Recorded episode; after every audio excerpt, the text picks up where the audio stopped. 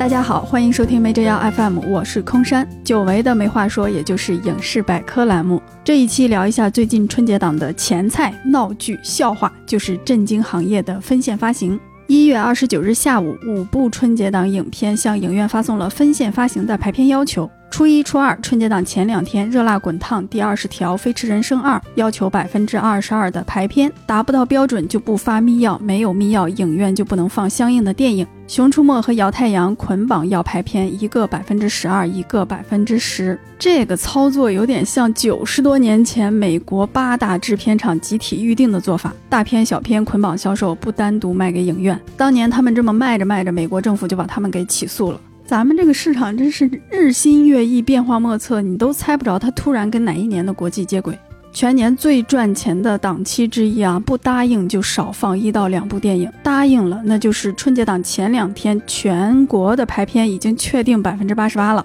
剩下百分之十二大头可能分给红毯先生，再剩下的一点其他两个还是三个电影再匀一匀。市场经济中蕴含了一点计划经济的味道，甚至有网友感受到了黑社会的气息，说怎么还有强买强卖的事儿呢？整个电影圈都炸了锅了。正当大家义愤填膺的时候，这个强制排片的分线发行就取消了。很快啊，应该是二十四小时之内就没了。还开了个会，制片人协会、发行放映协会跟春节档八家片方迅速达成了共识。不能干预包括电影排片在内的市场经营活动，不得对正当的经营活动做出限制性安排。这期间呢，红毯先生作为一部讽刺电影行业的影片，可算是捡到了白给的热点了。做了一个新海报，文案是让观众自己选择。问号，OK，感叹号。宣传语改成了大年初一安静看电影，起码在一些业内和影迷的心中吧，形象就一下高大了、优雅了，跟观众影院心连心了。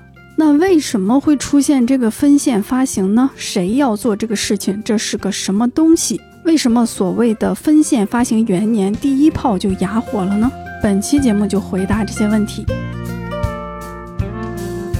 首先，分线发行不是一个新鲜的东西，之前它也没有呈现出这回春节档这个影片的面貌。我印象比较深的分线发行是二零一七年夏天的《海边的曼彻斯特》，当年的口碑佳作，帮卡西·阿弗莱克拿到了奥斯卡影帝。引进内地后，最初只在二百七十块银幕上放映，有少量的影院排了这个电影，已经卖出去票了，但是不得不取消场次，因为那时候电影都是全国上映嘛，影院没有注意到发行通知上的提示，这个电影只在全国艺术电影放映联盟的加盟影院放映，也就是我们常说的艺联。那这个艺联是什么呢？是一条特色院线。很多听众可能看过这个院线发的电影啊，它是二零一六年成立的，由电影局指导，中国电影资料馆牵头，国企华夏、民营企业万达、微影时代、姜志强的安乐、贾樟柯的暖流共同发起。一联发行的电影很多时候会兼顾商业院线，没有排他性，就是全国影院都能放。但是加盟影院必须保证一联发行的片子上映期间每天安排三场，每周安排十个黄金场次。这个跟春节档这批片方比起来要求可不高。那海边的曼彻斯特是一联成立后首部分线发行的电影，这个发行建议是上级单位提的，电影局直接指导，中影引进，华夏发行，一联负责协调影院和营销。所以分线发行很早就在尝试了，而且我们能看到它是有一个从上到下带有行政色彩、宏观调控的一种市场引导行为。那么成不成功呢？当时这条院线下仅有二百七十块银幕，放映过程里有一些新加盟的影片。票价方面，一连给海边的曼彻斯特最低限价二十元，不设最高价，由加盟影院自行调节。最终，本片内地累计票房八百一十八万，观影人次二十一点六万，成绩很不错啊！我们要知道，当时这个电影的资源已经流出半年多了，网上已经火过两三轮了，而且它也不是大商业类型片，三百多块银幕卖了八百多万，很厉害，比今年的《花千骨》卖的可好多了。然后，海边的曼彻斯特和艺联的这种分线发行，就吸引了不少影院加盟。二零二三年初，艺联剔除了一批不履行放映约定的影院，目前应该是有三千五百多块银幕，翻了十倍。后来还有不少成功的案例。二零一八年的三块广告牌，票房六千多万，当时艺联给这个电影做了四个阶段的扩映计划。二零一九年的《波西米亚狂想曲》，九千九百多万，好像是艺联专线发行的最高成绩啊。还有万马彩蛋的撞死了一只羊。据说王家卫亲自给艺联的负责人，也就是中国电影资料馆的馆长打电话，希望艺联能够专线发行撞死了一只羊。当时什么电影正在上映呢？狂扫票房的《复仇者联盟四》。在这种情况下，撞死了一只羊，最终拿到了千万票房，成绩也是很不错了。除此之外，艺联专线发行的还有《路过未来》《阿飞正传》《北方一片苍茫》《大三儿》《罗马》理查德·朱维尔的哀歌《乔乔的异想世界》《初恋》这首情歌《掬水月在手》达琳达《冬去冬又来》《日光之下》困在时间里的父亲真古道尔的传奇一生回西藏等等。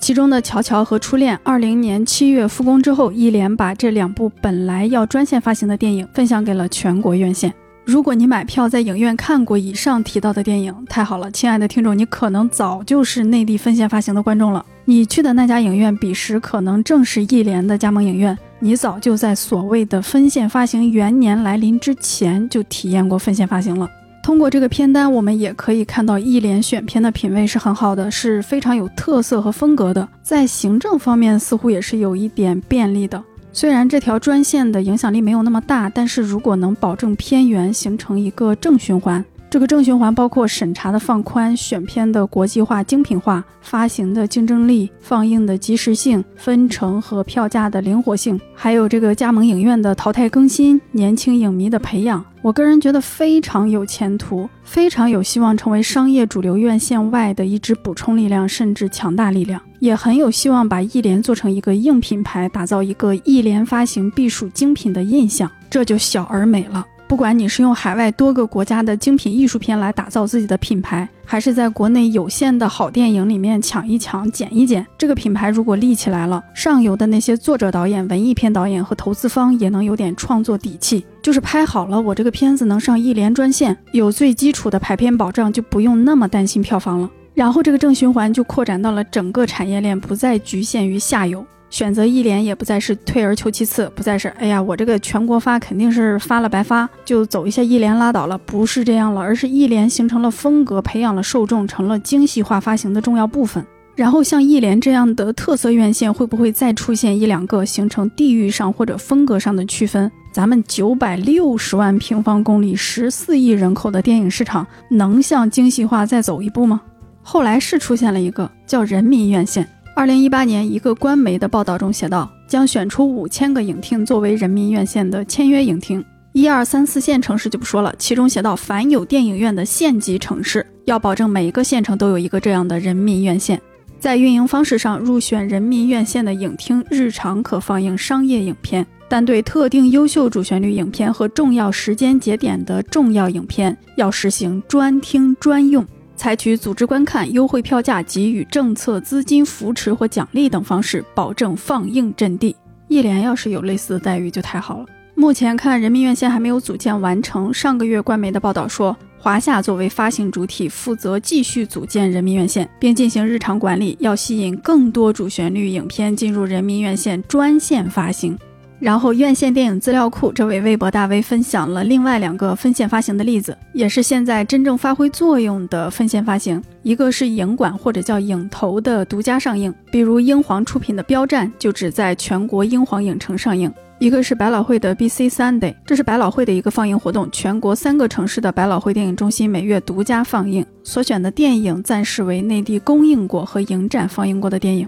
最后还有一个以前在节目里分享过，万达的预约观影、拼团观影，就是会重映老片，如果拼团的人数达标了就会放映，不达标就退款。我通过这个途径重温了《雄狮少年》。那到了二三年十月，中影、上影、万达、横店、CGV、UME 六家影院管理公司旗下的大量影院都开通了这个预约观影，第一批放的是动画片，包括《新神榜：杨戬》和《哪吒重生》。可惜那个时候我已经回村了，离我最近的十八线城市的影院们都没有这个业务。那我觉得这个预约拼团的放映就是一个非常迷你的、非常灵活的分线发行。老电影能够持续的收票房，这也是影院寻找影迷、聚集影迷、培养附近几公里观众的一个非常好的举措。尤其是在淡季，可能新片吸引不了观众，但是一些优秀的老片能让观众不间断的来影院，观影习惯不会被丢掉。多好一件事儿啊！隔了好几年，你跟这个城市不认识的几个人，共同在一家影院约了同一场电影，一起看完，特别棒。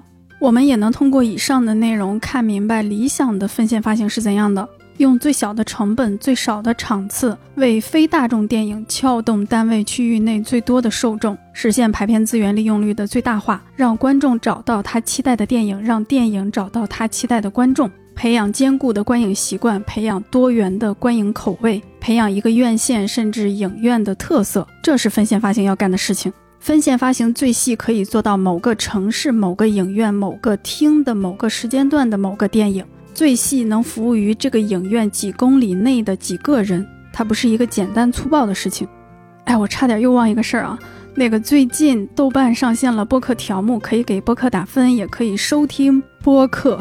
发音标准的朋友应该能发现我这个播客一直说不对啊。我是在二零二一年下半年的一个工作日，在一位同事的提醒下，我才知道我这么多年一直把播。这个音发错，然后他跟我讲了好一会儿，就是这个音和那个正确的音有什么区别。我当时以为我知道了，其实我不知道。我到现在就是我对着镜子，我看见我的口型不一样，但是我听也听不出来。好多期节目都有听众在下面留言指正这个问题啊，我尽量再学习学习。然后这里其实是提醒听众朋友里，如果有豆瓣用户的话，可以去豆瓣给 Major FM 打个分。然后 Major FM 之前拿到了一个年度电影电视类播客奖，来自2023 CPA 中文播客社区，非常感谢。这俩事儿早就答应人家要在播客里说一下啊，上一期节目又忘了，抱歉，在这补上。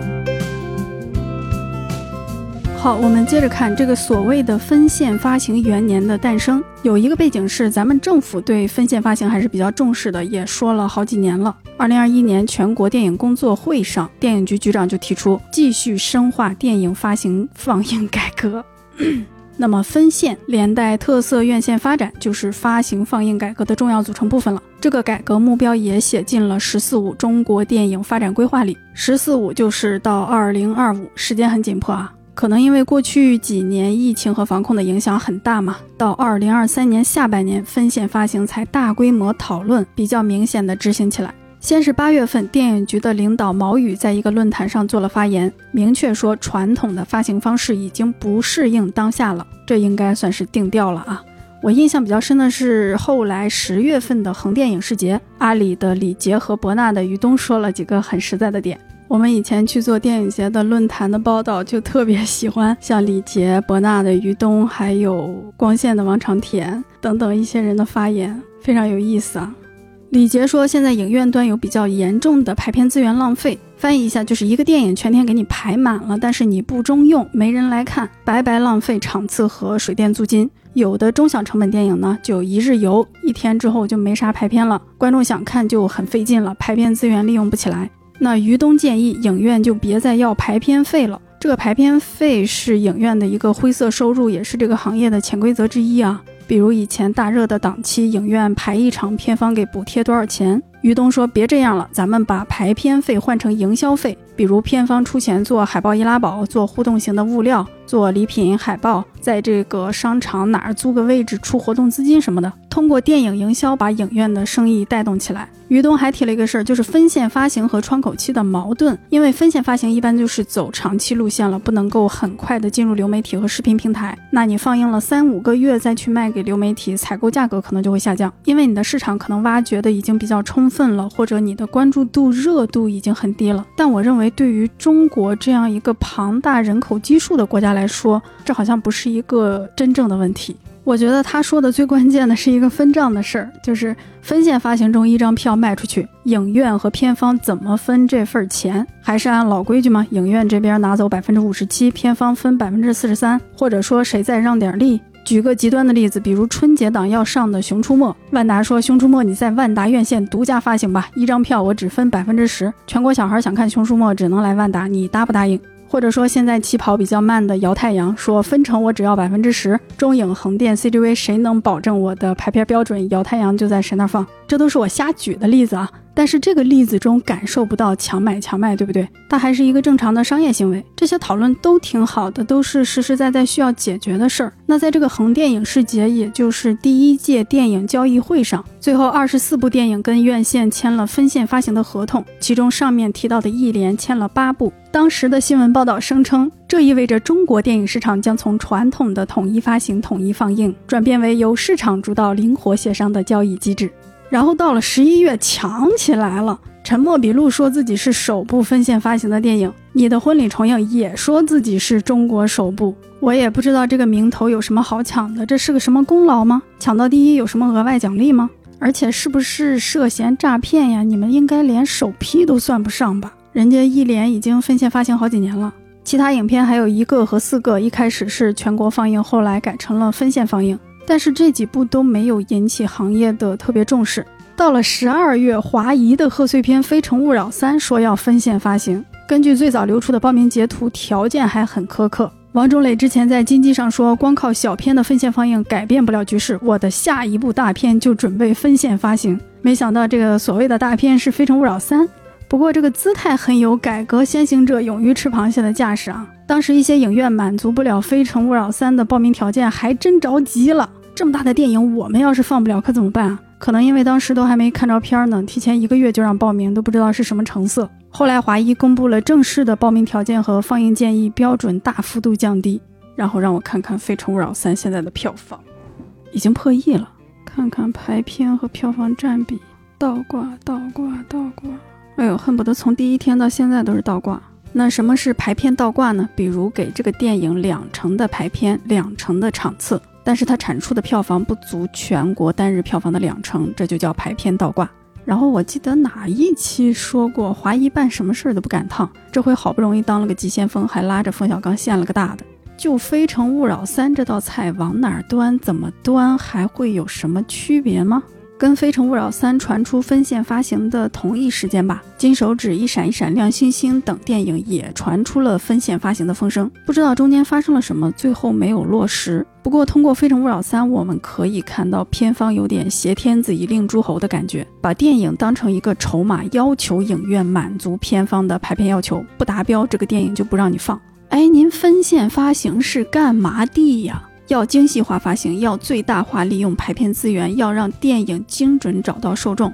你强买强卖，跟这些挨得着吗？还有春节档这几部电影，跟精细发行一毛钱关系都没有，而且还背道而驰。管你什么精准受众，先给我把茅坑都占了，票房出不出得来，坑都是我的。属于是在春晚和春节档之前给全国人民整了个小品，估计春晚导演又得汗流浃背了，是吧？那至于前面说的排片费、影院的灰色收入，今年经过这一出，大家纷纷表示此环节取消，没有排片费了。有业内人士说，分线发行就是为了遏制排片费，这一点我觉得挺好的。取消了之后，院线和影院就有了更高的排片自由度嘛。然后我们可以发现，排片费取消了，但票补好像涨上来了。省下来的排片费是不是用到这块了？预售一开，这个十九块九，那个九块九，很便宜。前两年大家一直诟病春节档票价太贵，今年这个优惠力度可是不小，对观众还是比较友好的。但我建议也别砸太狠。现在即便是春节档，也不是那种人傻钱多的档期了，可能也就前两天拼一下阵容、题材、票补，之后就是拼质量和档期适配度了。黑马逆袭、后来者居上，这几年都有。烂片砸的越多，可能赔的就越多。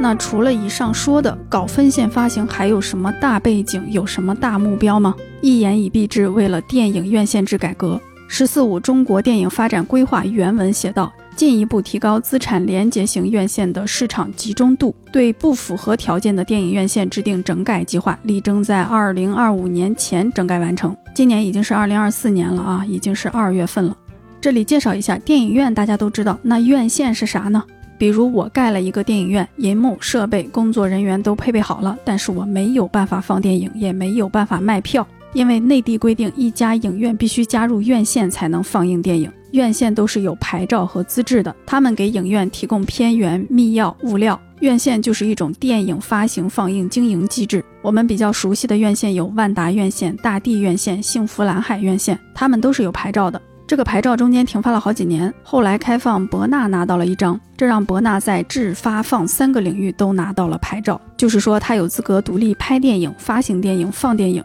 要是在美国，估计就又得反垄断了。另一张给了 UME 影城组建的上海华人文化，当时申请牌照的标准比较高，感觉好像是让一两个大院线进场，然后就完事儿了，没有再符合标准的了。那么我们有多少条院线呢？二零二三年之前是五十二条，二零二三年之后还剩四十九条。这一年里有一个上海的院线退出了，退出机制也是这几年才有的。然后山东鲁信合并进山东文旅，另外是新疆的一个发行放映公司跟天山院线合并，所以现在咱们内地一共七点八万块银幕分属于四十九条院线。对比一下啊，在北美。AMC 自己一条院线就掌控七点七万块银幕，北美全球第一电影市场，三大院线加几个中型院线就把那么大的市场运作的挺好。咱们四十九条院线管七点八万块银幕，非常的分散不集中，一定程度上造成了资源浪费和效率低下。那么规划里面提到的资产连接型院线是什么呢？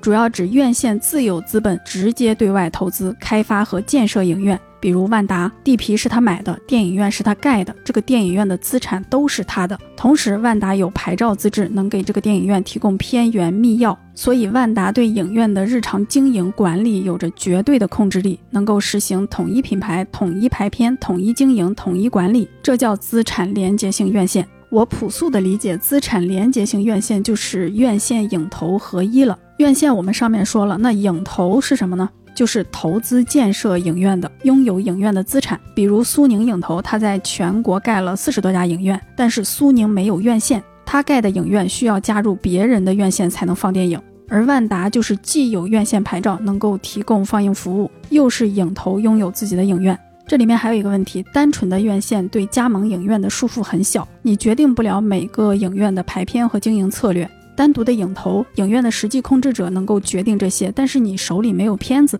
分线发行就是在给单纯的院线、单纯的影投、给小院线、小影投提出挑战。比如《热辣滚烫》跟苏宁这个影投谈拍片，苏宁旗下的影院都能统一安排，但是苏宁手里没有片源和密钥啊，这个东西在院线那边呢。院线虽然对影院的约束力低，但是票房分账除去片方的那一份，剩下的是院线跟影院分，这里面是有利益的，有浮动区间的，可能会形成冲突，也极有可能影响效率。还有一些小的院线旗下只有几十家影院，可能还分布在票房洼地。如果真的搞分线发行，那他们就没有谈判优势、议价能力，甚至都上不了桌。那怎么办呢？反正现在院线牌照的门槛很高，比如苏宁，你要么把别的小影投并购了，去买几十家影院，达标了你来申请院线牌照，这样这个新的苏宁院线就成了资产连接型院线了。要么苏宁别干了，把你的影院资产卖给万达、中影、横店什么的，那原有的资产连接性院线就扩大了，集中度提高了。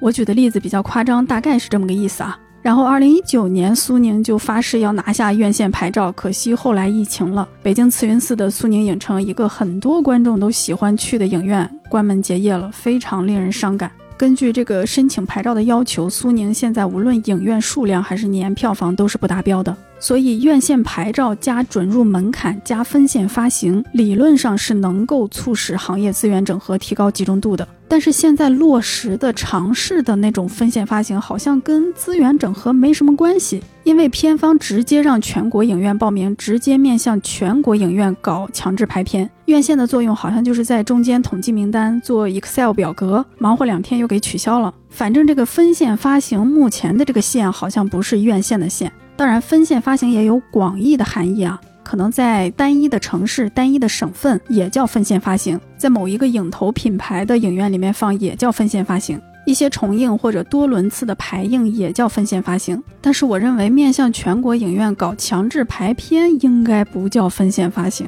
以我这个短浅的目光，尚且看不出来这俩月搞的分线发行有什么用。当然，改革就是不断的尝试嘛。要么就试试于东说的那个分账比例调整，那是真金白银的事儿，改革的阵痛和效果估计一下就都出来了。因为内地影院可能是世界上分账比例最高的影院，就是一张票卖的钱，电影院占大头，片方拿小头。内地影院在这方面遥遥领先，但我觉得这个比例不可能数十年如一日这么继续下去吧？如果要调整，现在是不是一个时机呢？我就不知道了。还有院线淘汰壮大资源整合，这是必然的事情，早晚的事情，这是很难违背的商业规律。我的疑问是，现在内地影院市场真的准备好了吗？各方面条件都具备了吗？就拿现有的库存和一年三百来部的体量去做吗？之后的电影节展会跟分线发行结合吗？还有别的配套措施吗？观影人次下跌了那么多，跟这个即将要实行的分线发行之间相互的关系是怎样的呢？我很想知道这些方面的预测和答案，也欢迎大家讨论指教。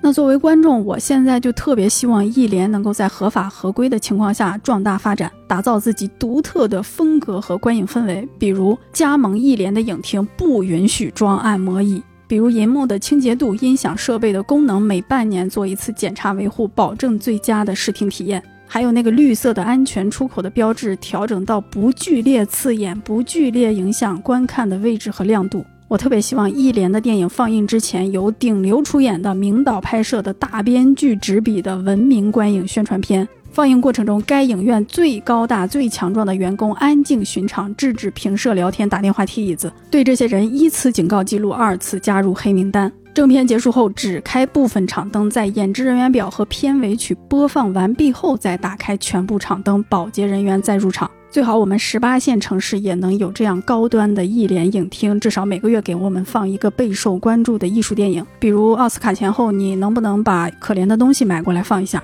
如果你说这是 R 级片有性场面不能放，那就又绕回去了。分级制度有没有可能提上日程呢？难道咱们就永远靠 PG 十三以下的电影和暴力血腥的 R 级片面对十四亿人口的市场吗？十年、二十年、一百年、一千年都这样？不能吧。说到这儿，我又回到了那个老调重弹的问题：中国十四亿人口的市场，至今没有把全球作为自己的片库。我们影院上映的影片数量太少了，可能跟香港地区还能比一比，跟台湾地区那就比不了了。台湾一年上映七八百部电影，美国差不多也是这个量级，咱们大概三百左右，太少了，真的太少了。咱们的观影人次一年可是十几亿呀。您搞分线发行，搞多元的观影口味，搞出特色，搞出风格，就拿这点库存去搞。我个人觉得，片源片库不彻底打开，这个分线发行也很难做起来。